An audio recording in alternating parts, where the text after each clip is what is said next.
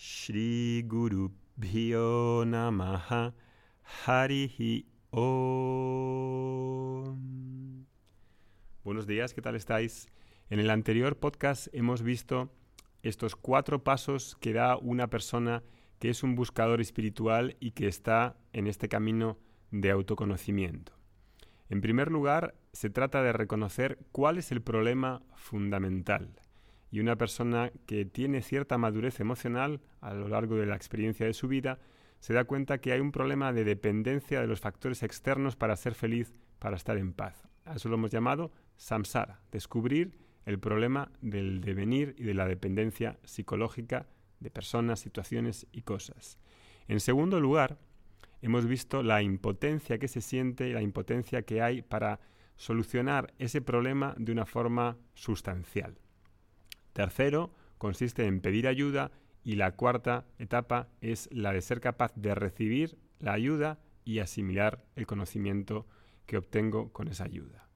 En el último podcast habíamos visto un verso importante en esta primera serie de eh, versos de la Bhagavad Gita en el capítulo 2, en el que Vyasa indica qué tipo de qué tipo de alumno, qué tipo de discípulo es la persona en la que Arjuna se ve ahí reflejado y eh, expone qué es lo que necesita decir para que Krishna, el maestro, empiece a enseñar.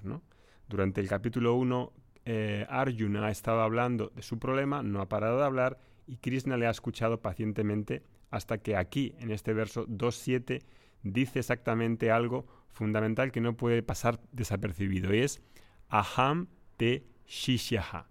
Soy tu discípulo, acudo a ti, mm, encuentro un refugio en ti y después dice Shadi mam. Enséñame, por favor. Dime qué es lo más importante para mí. Tengo el corazón afligido, eso es lo que dice Carpaña Dosa, eh, y no puedo discernir sobre qué es lo que he de hacer. Y dice en esas palabras del verso 7, eh, Carpaña Dosa pahas tas swabhava. Prichami tuam. Dime tú, por favor, te pregunto a ti, Dharma Samuda Chetaha. Dime qué es lo que es mejor para mí para que pueda discernir entre lo que he de hacer, porque estoy confundido, tengo confusión. Esa situación que vive Arjuna nos es similar. Ante las situaciones de la vida no sabemos muchas veces qué hacer cuando estamos aturdidos, cuando hay una, una, mm, eh, una situación emocional que nos eh, abruma y ahí pues el intelecto no hace esa función de ser capaz de decidir y de capaz de ver, de ver claramente. Cuando sucede eso, Ahí Arjuna dice esas palabras Aham te shishya. Soy tu discípulo. Que diga soy tu discípulo implica varias cosas. Una de ellas, la más importante, es sin duda que Arjuna reconoce el problema fundamental que está en la forma de ignorancia. Diciendo yo soy tu discípulo, estoy queriendo decir tengo ignorancia. Tener ignorancia no es malo porque todos nacemos con ignorancia y lo que intentamos es tratar de que esa ignorancia se vaya yendo en todo tipo de cosas, desde las cosas pues eh, prácticas del mundo hasta el conocimiento que tengo de sí mismo. En ambas cosas, del mundo y el conocimiento de, sí mismo, soy ignorante. A Arjuna le pasa exactamente lo mismo. Pero Arjuna no lo ve como una debilidad, sino lo ve como una fuerza. En tu caso, en mi caso, ¿crees que la ignorancia de uno mismo es una vergüenza? ¿Te da vergüenza pedir ayuda para poder saber más sobre ti mismo, sobre un yo psicológico y sobre el sujeto, Arjuna ahí cree que eso es precisamente lo que tiene que decir y Krishna está esperando a que lo diga para poder enseñarle. Porque si no lo dice, no le va a enseñar. Si no lo dice, puede ser otra cosa, pero no puede ser un alumno porque no está solicitando, no está viendo la necesidad que tiene de conocimiento para solventar el problema de la ignorancia. Una vez dicho eso, le dice enséñame y enséñame quiere decir que lo que reconoce es que la expectativa que tiene de encontrar un maestro puede ser en diferentes personas diferentes eh, ideas, ¿no? Hay personas que creen que un maestro pues es para darte algún tipo de mantra mágico que solucione eh, tus problemas o por el cual no vayas a tener más problemas. Aquí Arjuna, en la obra fundamental, digamos, de la, de la cultura védica, que es el néctar de las Upanishads, aquí Krishna, Arjuna está pidiendo que le enseñe, es decir, no está teniendo una fantasía sobre lo que puede dar un maestro.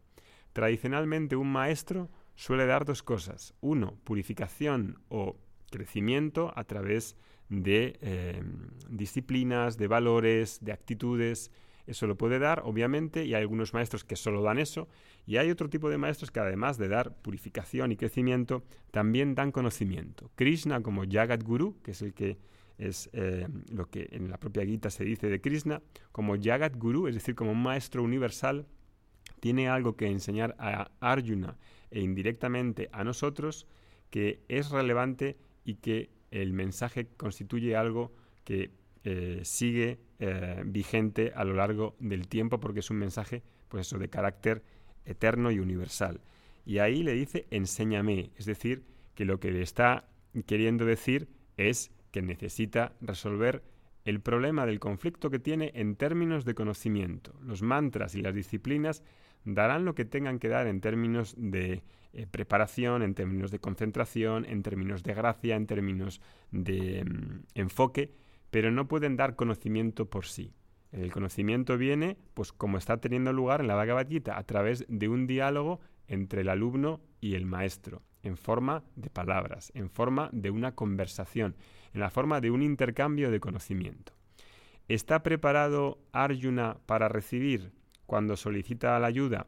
Pues Krishna cree que sí, porque en el siguiente verso le sonríe y le dice que sí, que le va a enseñar, ¿no?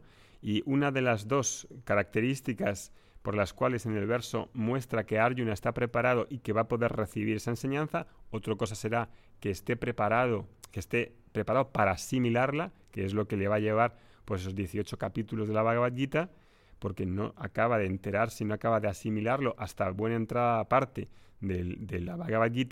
Entonces vamos a ver ahí que, em, que cuando dice prapanna, dice tomo refugio en ti, es decir, soy un alumno que confío en ti, que confío en ti, es decir, que no voy a la clase, no voy a escuchar Vedanta con una mente llena de prejuicios, con una mente que quiere probar al profesor, con una mente que, está a ver si sabe o no sabe, si puede validar lo que sabe o lo que no sabe, si lo que ha estudiado antes.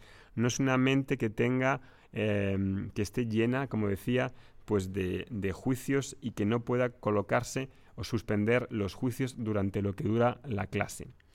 Esa condición de Arjuna queda patente al haber declarado que se refugia, que confía en él, que es su discípulo y que quiere que le enseñe.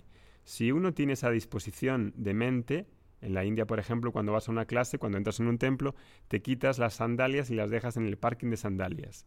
¿Puedo dejar los prejuicios antes de que comience la clase fuera, en el lugar de las sandalias, en ese parking de sandalias? O sigo juzgando y quiero saber, quiero demostrar que sé, quiero validar mis conocimientos y voy a estar eh, todo el rato eh, viendo si, si, de acuerdo, si estoy de acuerdo con el profesor, si no estoy de acuerdo. Puedo tener esa capacidad de suspender los juicios durante lo que dura la clase, eso es algo muy importante.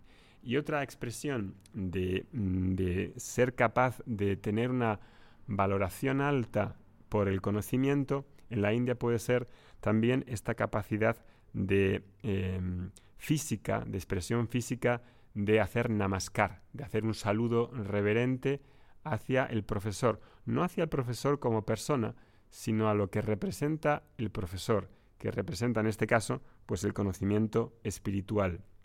Un namaskara, un gesto reverente de saludo que puede tener diferentes eh, aspectos físicos, implica que uno reconoce que la otra persona tiene algo que pasarle y por eso es capaz de inclinarse, saludar y mostrar un respeto por ese conocimiento que tiene esa persona que yo necesito. Y esa cuestión de namaskar, de la reverencia, en la India es algo extendido, aquí nos cuesta más, pero es un indicativo físico, de expresión física de ese reconocimiento por el conocimiento de que la persona está, está preparada. Por lo tanto, esa última Em, ese último punto que estábamos viendo de pedir ayuda y ser capaz de recibirlo, de empezar a recibirlo, parece que Arjuna pues sí que está preparado para que empiece la enseñanza. En los siguientes versos, Krishna le va a enseñar y va a estar con él durante 18 capítulos, 17 capítulos, ya hemos ya visto uno, en el que va a exponerle pues, los dos temas fundamentales que trata la Bhagavad Gita. Uno es el autoconocimiento y otro es la preparación que hace falta para asimilar ese conocimiento. Om Shanti Shanti Shanti Om